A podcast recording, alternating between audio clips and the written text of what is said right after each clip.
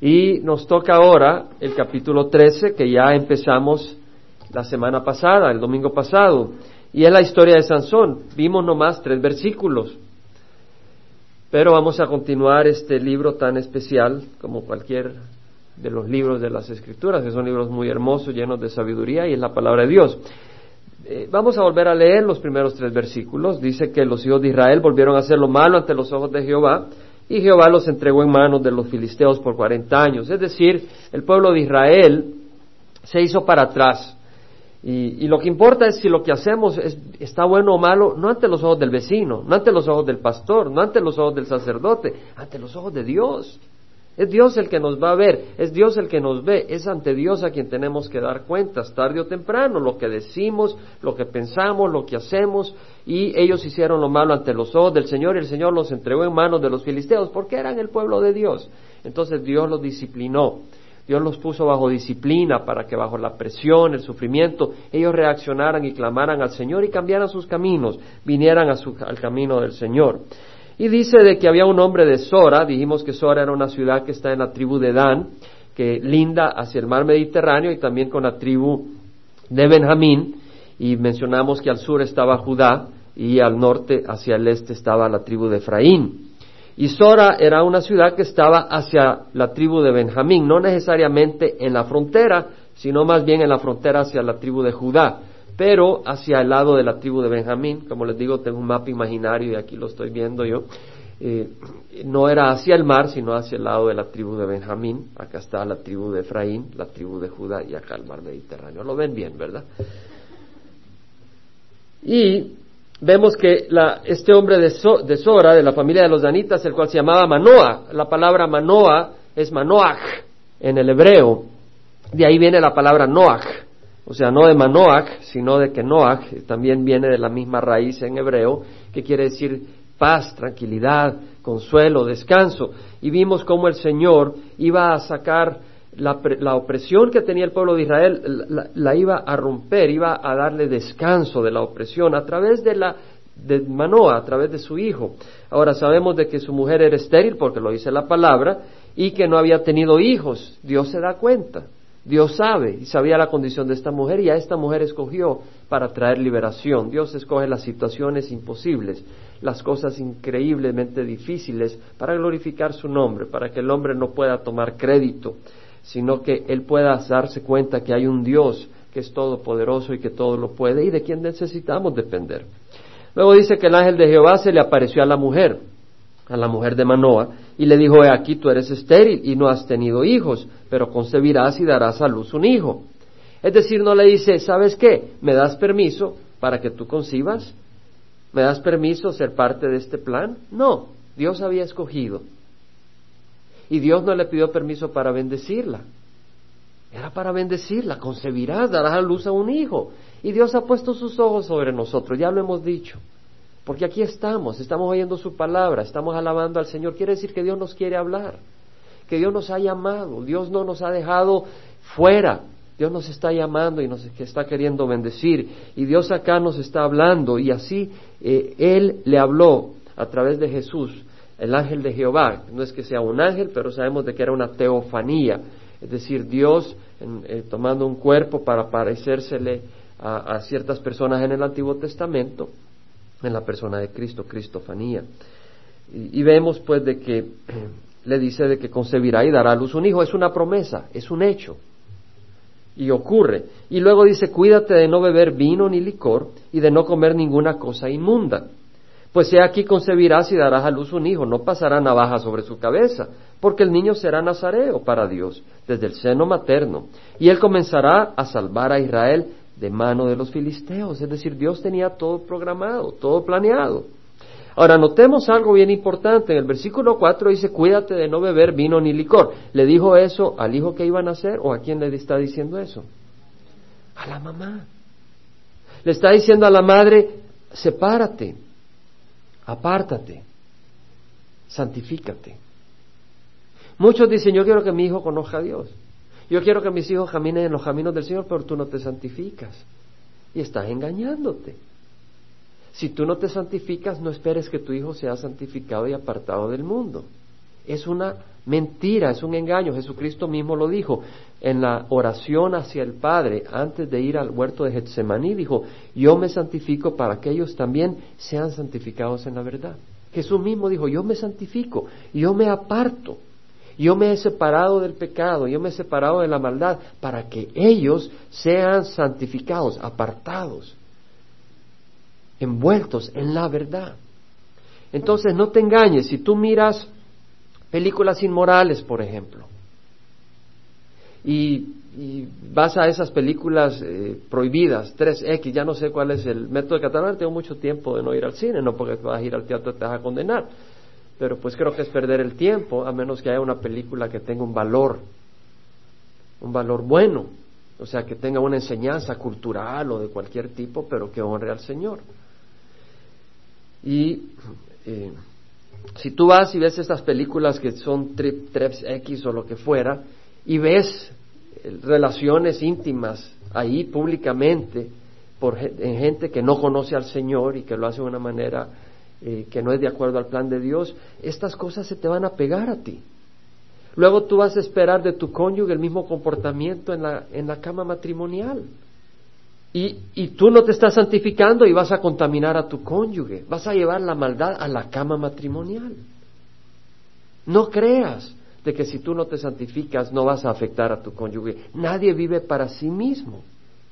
Si tú en secreto odias a alguien, si tú en secreto eh, tienes amargura contra alguien, no creas que no vas a contaminar a tus hijos o a tus padres o a tu cónyuge.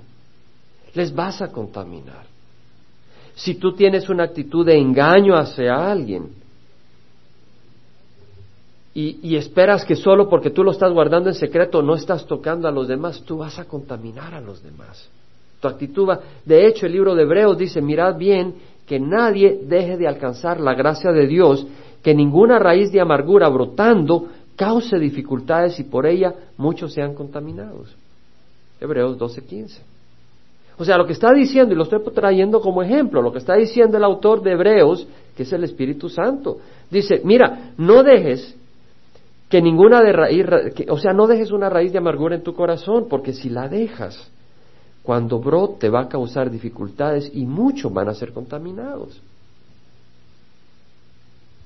Entonces, si tú guardas amargura en tu corazón, vas a contaminar a los demás. Y si tú guardas actitudes que no son agradables a Dios, y tú crees que las estás guardando para ti mismo, es mentira. Tú vas a contaminar a los que te rodean. Eso es lo que nos dice la palabra del Señor. Si tú tienes resentimiento social hacia los pobres, o hacia los ricos, o hacia los americanos, ¿tú crees que se va a quedar solo contigo? Es mentira. Porque entonces tú vas a ir pasando en el carro y vas a ver a alguien y lo vas a mirar con malicia y tu hijo te va a ver. Y va a adquirir el mismo espíritu. Y lo vas a contaminar. Tú tienes que santificarte si quieres que tus hijos sean santificados. Si tú tienes envidia contra una familia o contra una persona o, en el trabajo con un compañero de trabajo porque tal vez gana más o lo miran mejor y tú guardas esa envidia, vas a contaminar a tu familia. La envidia te va a salir por los poros y va a afectar a otros. Si tú te burlas del color de la piel de alguien, si tú te burlas de la apariencia física de alguien o de su edad, tus hijos te van a ver y van a adquirir el mismo desprecio por esas personas. Y el Espíritu te está hablando ahorita. El Espíritu te está hablando y te está diciendo, ¿sabes qué? ¿Te acuerdas de aquella persona? ¿O sabes qué? ¿Te acuerdas de los, de los americanos? ¿Y cómo te expresas de ellos? ¿O sabes qué? ¿Te acuerdas de los mexicanos y cómo te expresas de ellos? ¿O de los salvadoreños y cómo te expresas de ellos en, el, en lo privado de tu, de tu cuarto con tu esposa? Ten cuidado. Porque eso va a fluir tenemos que cuidarnos. Tenemos que santificarnos, esa es la enseñanza que vemos acá. Ahora, ¿qué es el nazareo? Nazareo no quiere decir que nació en Nazaret, eso sería nazareno. La palabra nazareo viene del hebreo que es nazir y quiere decir consagrarse, separarse, apartarse. Entonces le está diciendo el ángel de Jehová a la mujer de Manoah que su hijo va a ser nazareo, es decir, apartado, no quiere decir apartado en una esquina, apartado de todo el mundo, antisocial.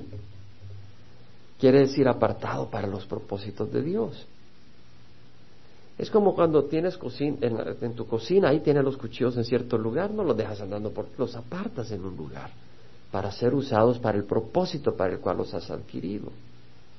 De la misma manera, le está diciendo el ángel de Jehová a la mujer de Manoa, mira, tu hijo va a ser apartado para el propósito del Señor. Ahora, en Números, el libro de Números, capítulo 6, estudiamos lo que era la ley del Nazareo. Era una ley dada por el Señor al pueblo de Israel, tenía símbolos, era algo simbólico, que siempre la ley ceremonial en el Antiguo Testamento apuntaba a verdades espirituales. Pero si nos entendemos acá, vamos a ver que dice el capítulo 6, versículo 1, que dice, Jehová habla a Moisés diciendo, habla a los hijos de Israel y diles, el hombre o la mujer que haga un voto especial, puede ser una mujer. Tú sabes, mujer, que tú estás llamada para servir al Señor. Tú sabes que tú estás llamada para ser un sacerdote del Dios vivo. Estamos en la iglesia viva de Cristo. No digo que Calvary, estamos gozosos de ser parte de Calvary, pero la iglesia viva de Cristo se basa en su palabra. Y su palabra dice que somos un real sacerdocio, nación santa, pueblo adquirido para posesión de Dios. Somos un real sacerdocio. Y luego dice, ya no hay distinción entre hombre o mujer. No como lo piensa la cultura de ahora, que los hombres andan con hombres y mujeres con mujeres. Lo que está queriendo decir es que para Dios seas hombre, seas mujer, seas judío, seas gentil, seas negro, seas blanco, bienvenido como hijo de Dios. Tienes una posición privilegiada para servir a Dios. Luego dice, el hombre o la mujer que haga un voto especial, el voto de Nazareo para dedicarse a Jehová, se abstendrá de vino y licor, no beberá vinagre, ya sea de vino o de licor, tampoco beberá ningún jugo de uva, ni comerá uvas frescas ni secas. Es decir, no, no, comerá nada del producto, del producto de la vid, ni siquiera el ollejo, dice, todos los días de su nazareato no comerá nada de lo que se hace de la vid, desde las semillas hasta el ollejo. En otras palabras, no tengas que ver nada con la vid, con la uva. Bueno, no es que la uva fuera mala, el mismo Señor Jesús tomó vino pero era una enseñanza. Y la enseñanza es muy importante que tiene para nosotros. El vino, ¿qué pasa si te echas unos? Depende de cada uno. Yo me echo una copita de vino y me da sueño. Me echo dos y me pongo bastante atrevido. Me echo tres, ya estoy dormido. El vino te embriaga, ¿no? Te emborracha. Y dice la palabra del Señor, no os embriaguéis con vino, sino sed llenos del Espíritu Santo. Entonces, cuando tú estás emborrachado, cuando tú estás embriagado, has perdido control de tus facultades. Cuando estaba en el mundo y no conocía al Señor, recuerdo me había echado a veces algunos tragos, bebida fuerte, no que era esclavo del licor, no, no, llegué a ser esclavo del licor, pero he sido esclavo del pecado, pero Dios me liberó. No importa el color que sea, si eres esclavo, eres esclavo. Pero el punto es, recuerdo cuando uno va eh, bajo la influencia del licor, uno no tiene control. ¿Verdad? Entonces, ah, el vino te estimula. Hay personas que están muy calladitas y se echan un trago para estar animados en la fiesta, para no estar como que son papas sin sal, dicen. Yo soy como papas sin sal, así sin gusto. Imagínate, vas al, al McDonald's y pides unas papas y no le echas sal. No, esto es papas sin sal, le echas sal. Dice, no, yo soy papa sin sal, me tengo que echar un traguito para. O sea, te buscas estimular. Entonces el vino estimula y lo que está diciendo el Señor es, ¿sabes qué? Yo no quiero que tú seas estimulado por el licor. Yo quiero que lo que estimule tu vida sea el Espíritu Santo. Porque cuando tú te estimulas por el mundo, ten cuidado. Y de eso es lo que estamos hablando. Es un símbolo, ¿verdad? No te estimules por el mundo. En Levíticos leemos la enseñanza, Génesis, Éxodo, Levítico, Levítico capítulo 10, donde el Señor da la siguiente orden. Bueno, vamos a ver lo que ocurrió. Nadab y Abiú eran dos hijos de Aarón y estaban sirviendo en el templo. Y dice que tomaron sus respectivos incenciarios y después de poner en ellos fuego y echar incienso sobre él, agarraron fuego, echaron incienso, ofrecieron delante de Jehová fuego extraño. Es decir, no era lo que Dios les había ordenado hacer. Y dice que Él nos los había ordenado y de la presencia de Jehová salió fuego que los consumió y murieron delante de Jehová. Es decir, ellos hicieron algo, una religión de hombre. Ellos ofrecieron incienso. No es que no fueron religiosos. Ellos hicieron algo religioso, pero no era de acuerdo a la palabra de Dios. Y ahora en Semana Santa, ahora en la Cuaresma, hay muchas personas ofreciendo sacrificios religiosos que no están de acuerdo a la palabra de Dios, sino que niegan el sacrificio de Jesucristo en la cruz. Porque Jesús entregó su vida una vez para siempre para pagar por nuestros pecados. Entonces no hay ningún sacrificio nuestro que podamos darle al Señor que nos va a ser aceptables ante el Señor. Y eso lo estudiamos la semana pasada. Entonces, eh, Nadab y Abiú hicieron lo que no era agradable. Y dice el versículo 3 que Moisés dijo a Aarón, esto es lo que el Señor habló diciendo, como santo seré tratado por los que se acercan a mí. Santo quiere decir que tu religión no sirve.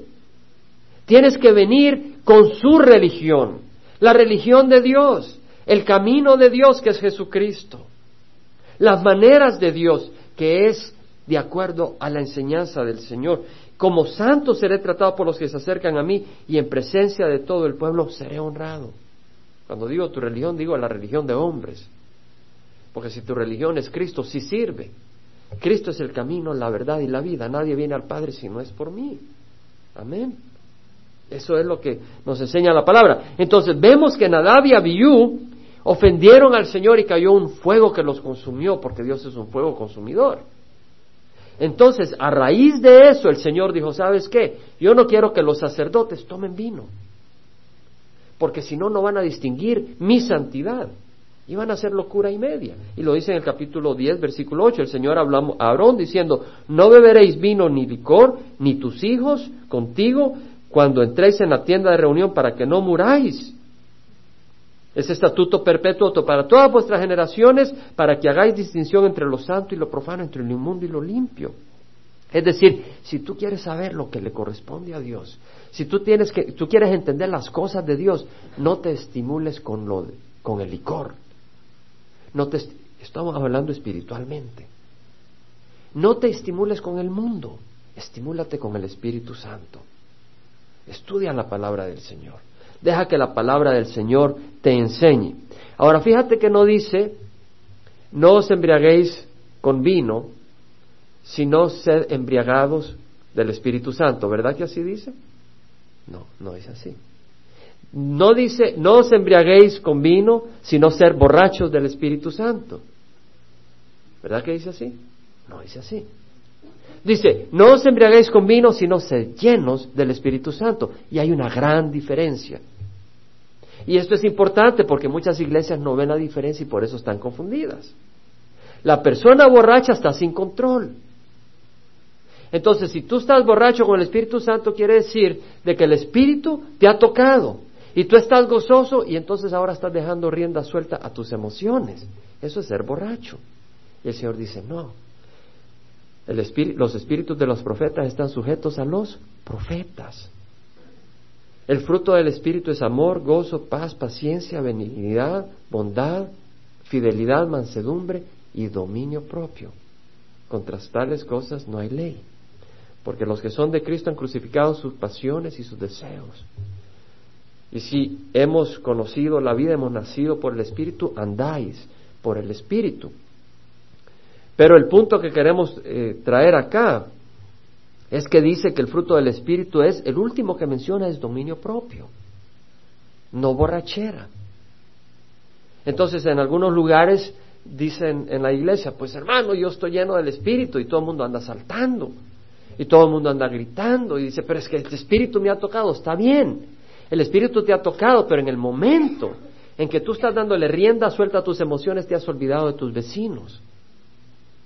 Y si estamos orando y cada uno empieza a decir, yo, yo muchas veces estoy aquí alabando y me siento gozoso. Y, y quisiera saltar, pero no salto. Si estuviera solo, cuando yo estoy solo, me comporto distinto cuando estoy en la presencia del Señor. Yo a veces me voy a caminar a la playa y si estoy solo me puedo poner a gritar. Y no me importa, veo que no haya gente, me pongo a gritarle al Señor, a cantarle, a todo pulmón. No lo voy a hacer acá. ¿Por qué? Porque hay otras personas, estamos en un grupo. Tenemos que comportarnos sensibles a los que nos rodean. Entonces lo que nos dice el Señor es de que seamos sensibles a los demás, que no estemos sin control, sino que estemos bajo el control de quién? Del Espíritu Santo. Ahora, mira lo que dice, que los que son de Cristo han crucificado la carne con sus pasiones y deseos, y los latinos somos muy emocionales, muy emotivos. Yo digo que está bien, está bien que lloremos, está bien que nos riamos, pero cuidado de vivir por las emociones. Tenemos que aprender a crucificar la carne y sus pasiones y a, saber ser sensibles, a ser sensibles en todas estas áreas. Ahora, vamos a regresar a números.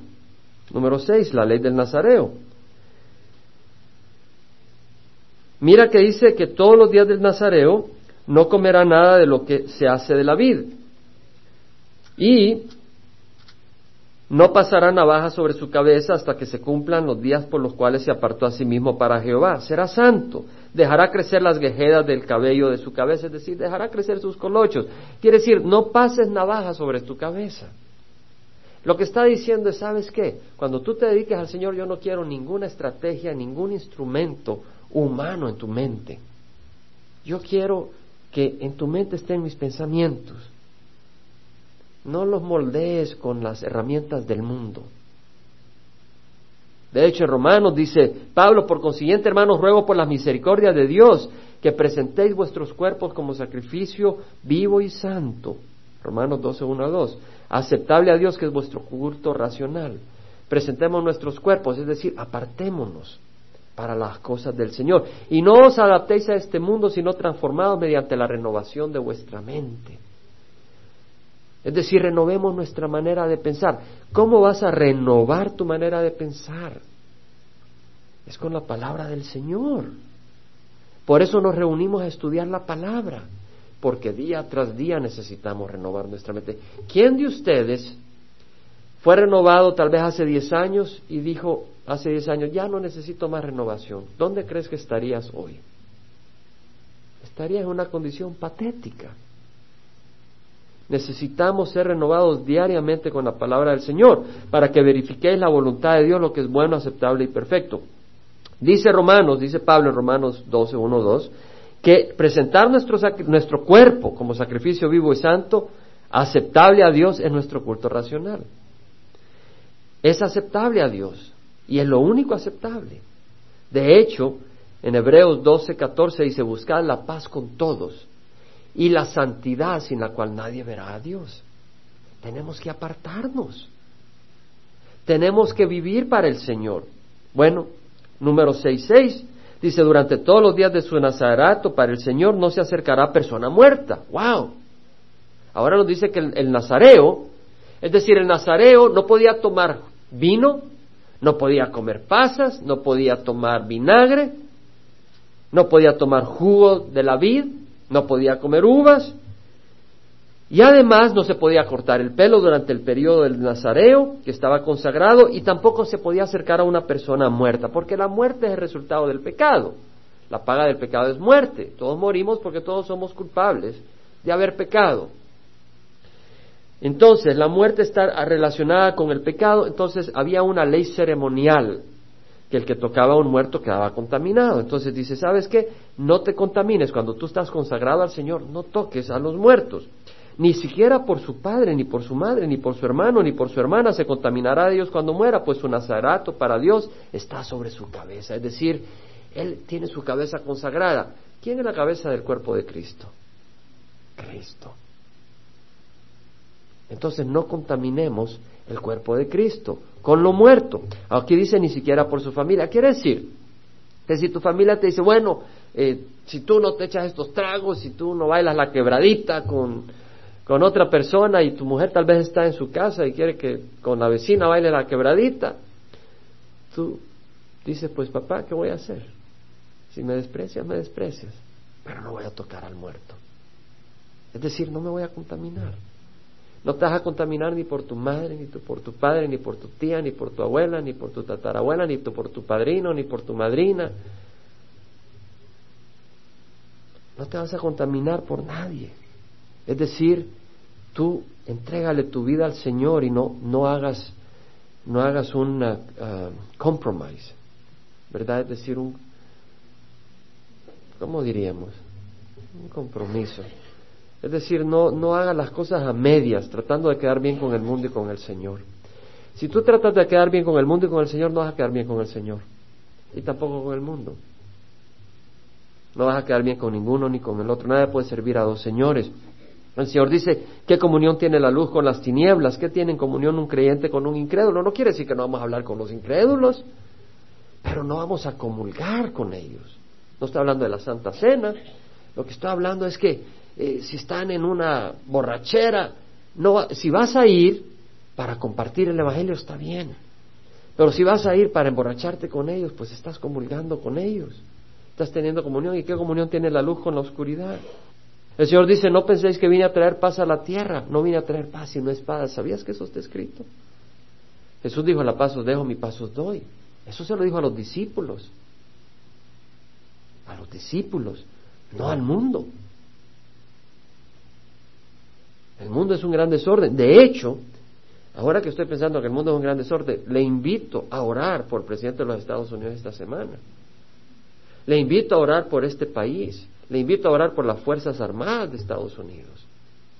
Porque sabemos que hay ya la intención de entrar a una guerra. Y ahorita Bush está muy aislado por la comunidad internacional. La comunidad europea, sobre todo Francia, Alemania, Rusia, están ah, aislándolo para que no actúe en la manera que él siente necesario actuar para los intereses de este país. No voy a hablar de política, ese no es mi propósito, pero tenemos que orar por nuestro presidente para que tome las decisiones que son convenientes de acuerdo a la voluntad de Dios.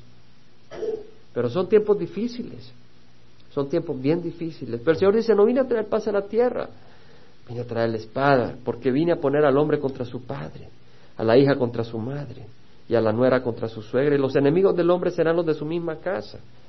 Ten cuidado, muchas veces la enemistad no es por Dios, es por tu propia carne, es por tu propia actitud egoísta.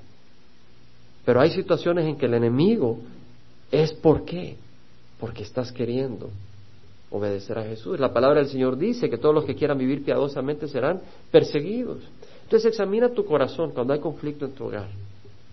Examina en tu corazón en lo que a ti respecta ese conflicto es porque estás buscando servir a Dios o porque estás buscando tus propios intereses. Y arrepiéntete. Ahora, en el versículo 13 de número 6 dice, esta es la ley del Nazareo, cuando se hayan cumplido los días de su nazarerato, llevará la ofrenda a la entrada de la tienda de reunión. ¿Qué era la tienda de reunión? Era el lugar donde se reunía, la tienda de reunión se reunía el sacerdote en la presencia del Señor, era el lugar de encuentro con Dios.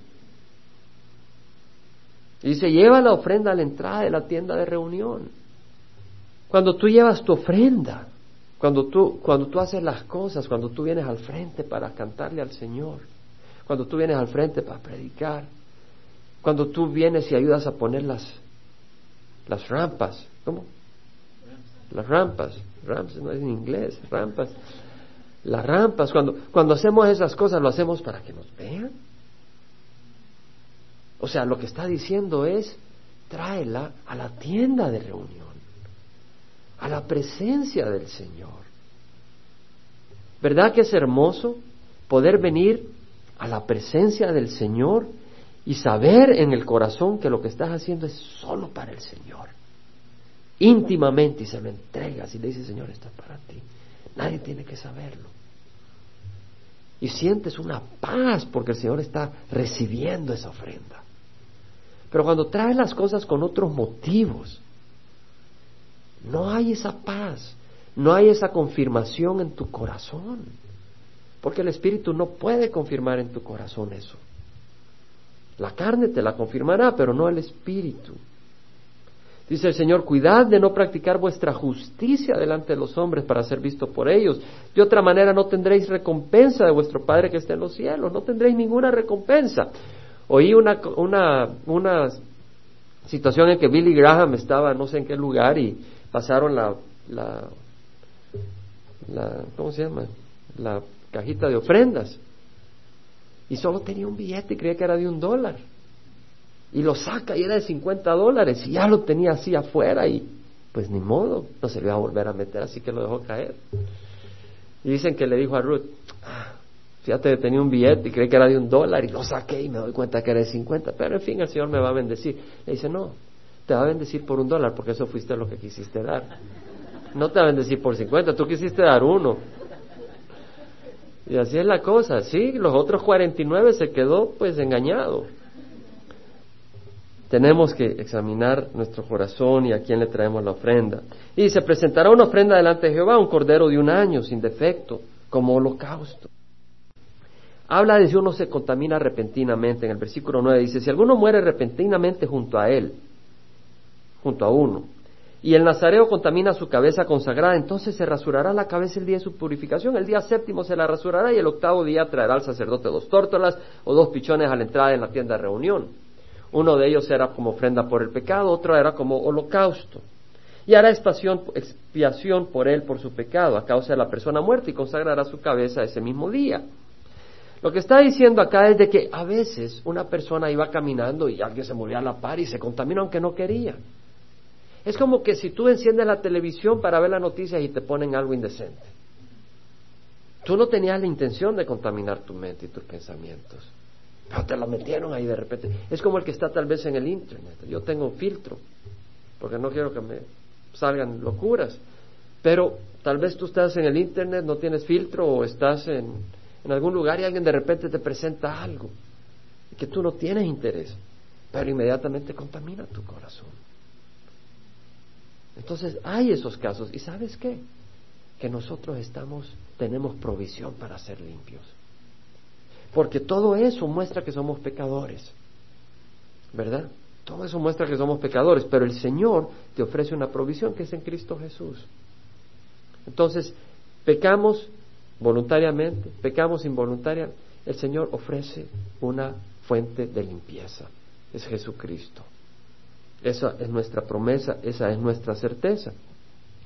Vemos pues que le dice, dedicará al Señor los días de su nazarato.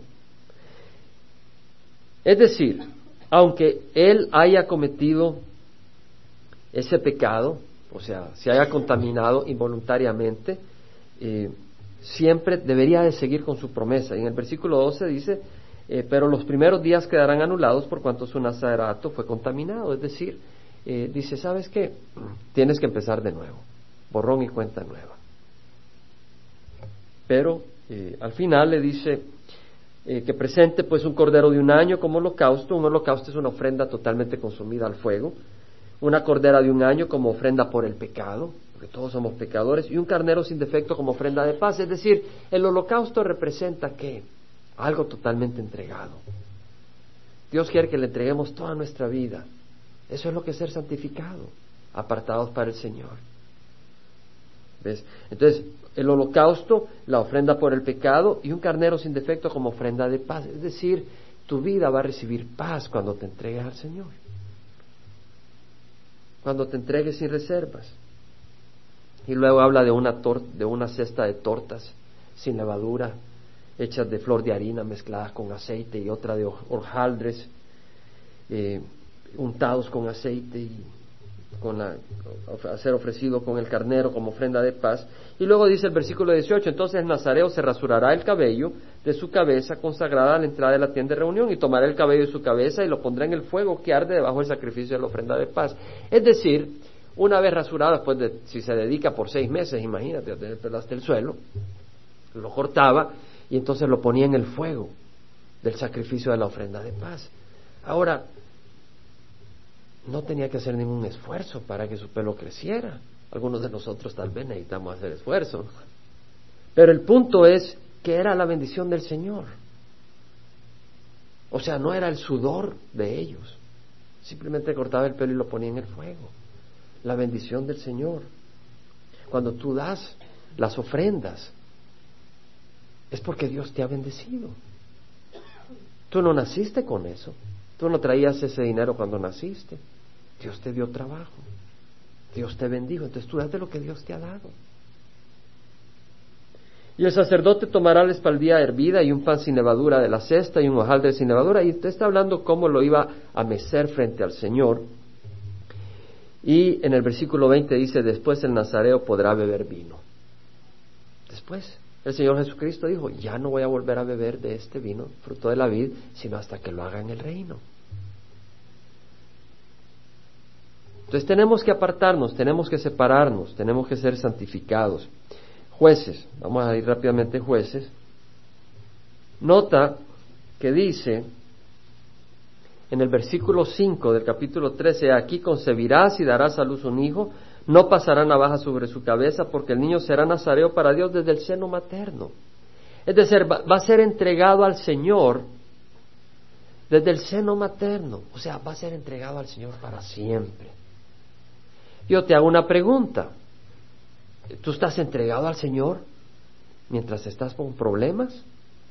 Algunos se entregan al Señor durante la cuaresma, pero después viven su vida como quieren. Algunos se entregan al Señor durante la Semana Santa. Señor, ya vas a ver que me va a portar bien esta semana. No, el Señor quiere que te portes bien toda la vida, porque eres hijo de Dios. ¿Sabes qué es lo que me dice a mí esto? Que el caminar del Señor demanda perseverancia. Porque no es fácil caminar separados para el Señor. Porque dice que todos los que quieren vivir piadosamente serán perseguidos. Vas a recibir tentaciones, vas a tener luchas. El enemigo, es decir, Satanás, la misma carne que lucha contra el espíritu. Y el mundo te atrae, busca atraerte pero usa tu juicio. Es decir, si tú estás casado y te invitan a una fiesta sin tu esposa, te dices, ah, qué bonita aventura. Y es un crucero y son dos días y no vayas. Tal vez te llama la atención porque tenemos un corazón malvado los hombres. Pero no vayas, porque después vas a lamentar las consecuencias. Y porque por un rato de placer o de alegría no va a destruir tu vida, la de tu esposa, la de tus hijos. Usa sabiduría. Mejor invierte tu vida para lo que va a durar para siempre, para el placer eterno, donde no hay culpa, donde hay gozo, donde no hay remordimiento, donde hay plenitud. El camino del Señor requiere perseverancia. Juan estaba en la isla de Patmos y Juan escribe en Apocalipsis 1.9, yo vuestro hermano y compañero en la tribulación, acompáñame a Apocalipsis 1.9. Yo Juan, vuestro hermano y compañero en la tribulación, en el reino y en la perseverancia de Jesús, me encontraba en la isla llamada Patmos a causa de la palabra de Dios y del testimonio de Jesús. Me encantan estas palabras de Juan. Dice, hermano, Juan es nuestro hermano, y luego dice compañero de tres cosas. Compañero en la tribulación. Compañero en la tribulación. No creas que todo es color dorado en el camino del Señor. Juan dice, soy compañero tuyo en la tribulación. ¿Y sabes quién es el mejor compañero que es más compañero que Juan? Jesucristo. Dijo, yo estoy contigo todos los días. No estás solo en tu tribulación, compañero en la tribulación, en el reino. Estamos en un reino. Y en la perseverancia en Jesús. Tres elementos. Si eres cristiano, hay tribulación. Si eres cristiano, estás en un reino. Y no es el reino de este mundo que se acaba, sino el reino eterno. Y tercero, si eres cristiano, eres compañero de los que perseveran en Jesús. Tienes que perseverar, dice la palabra del Señor. Bienaventurado el hombre que persevera bajo la prueba, porque una vez que ha sido aprobado recibirá la corona de vida que el Señor ha prometido a los que le aman. Bienaventurado el hombre que persevera bajo la prueba. Bienaventurada la mujer que persevera bajo la prueba, porque una vez ha sido aprobado. Yo te invito a perseverar. Voy a mencionarte brevemente unos versículos que a mí me hacen, wow, me hacen decir, wow, Señor. Te van a incomodar algunos de estos versículos. Te van a jalar el aire. El primero dice así, el que dice que permanece en él debe andar como él anduvo. Estaba muy comodito hasta ahora, ¿verdad?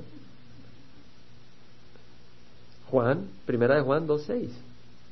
El que dice que permanece en él debe de andar como él anduvo, es decir, debe de andar en amor.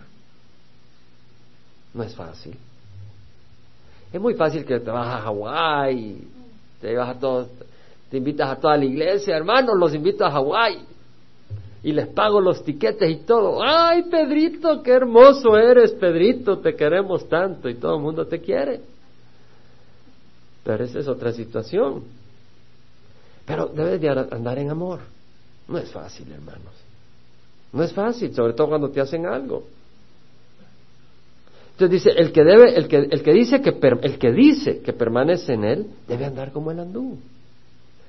Luego dice, 1 Juan 2, 28, 29, y ahora hijos, permaneced en él, para que cuando se manifieste tengamos confianza y no nos apartemos de él avergonzados en su venida. Es decir, si tú no permaneces en Jesús, cuando Él venga te vas a ir corriendo avergonzado de Él. No que te va a dar pena a Él, sino que te va a dar pena tu vida. Y te vas a ir avergonzado como alguien que ha hecho malo. Y el problema es que te vas a ir avergonzado sin tener una solución. Porque la solución se te ha ofrecido en esta vida. Y después va a ser muy tarde. Si sabéis que Él es justo, sabed también que todo el que hace justicia es nacido de Él. Es decir, acción el Señor está diciendo, ¿dónde está la prueba de tu fe?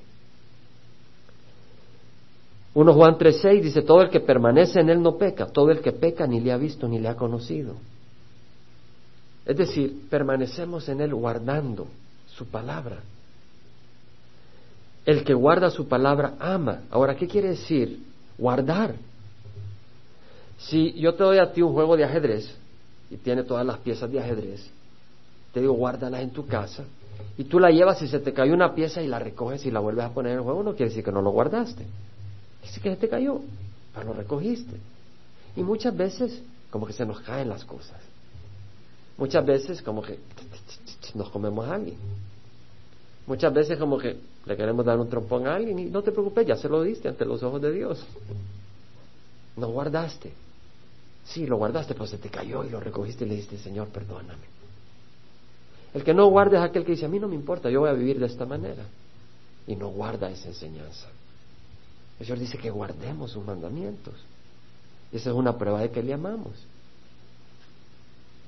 Yo soy la vid, vosotros los sarmientos, de que permanece a mí y yo en él les da mucho fruto. Separado de mí nada podéis hacer. Si alguno no permanece en mí, es echado fuera como un sarmiento. Y se seca y los recogen y los echan al fuego y se queman. Pero nosotros permanecemos en el Señor. Amén. Vamos a pararnos y vamos a orar. Entonces vemos que somos como los nazareos, entregados, dedicados al Señor. Nuestros pensamientos deben de ser renovados. Así como el nazareo no se podía cortar el pelo mientras estaba consagrado, es decir, no ponía instrumento del mundo en su mente, en su cabeza. Nosotros no contaminamos a Cristo con las cosas del mundo. Y vemos que tenía tres sacrificios. Uno era un holocausto, otro era una ofrenda por el pecado y otro una ofrenda de paz. Y nosotros lo mismo, el holocausto entregamos nuestra vida. La ofrenda por el pecado Jesús ya la hizo, pero nos cubrimos con esa ofrenda. Y la ofrenda de paz, pues gozamos la paz con el Señor por, porque le entregamos nuestra vida. Y de ahí viene nuestra paz. Padre, venimos ante ti, Señor, entendiendo que tú demandas que consagremos nuestras vidas a ti. Tú eres el que nos santifica. Tu palabra es la que nos santifica, la que nos separa del pecado. Señor, queremos caminar en santidad. No quiere decir que únicamente debemos de cubrir nuestros ojos de inmoralidad, pero quiere decir que también debemos de cuidarnos de amargura, de enojos, de malicia, de codicia, de avaricia, de orgullo, de arrogancia, de todas estas cosas, de infidelidad, de falta de amor. Como dice tu palabra, el que sabe hacer el bien y no lo hace, le es pecado. Señor, enséñanos, apártanos. Confesamos nuestros pecados ante ti ahorita. Ahí donde tú estás, confiésale al Señor tus pecados. Padre, yo te pido perdón. Ahí, un minuto, confiesa, cierra los ojos y háblale al Señor. Y pídele al Señor perdón y pídele al Señor que en esta área de tu vida Él te limpie y te aparte para sus propósitos. Si nunca has recibido a Cristo, pues hoy lo puedes hacer. Dile al Señor, perdona mis pecados. Hoy te recibo como mi Señor y mi Salvador. Ahí donde estás. Dios te ama. Padre, santifícanos, límpianos, perdónanos, ayúdanos. Te damos gracias por tu amor y tu paciencia con nosotros. Te damos gracias y te alabamos y glorificamos. En nombre de Cristo Jesús. Amén.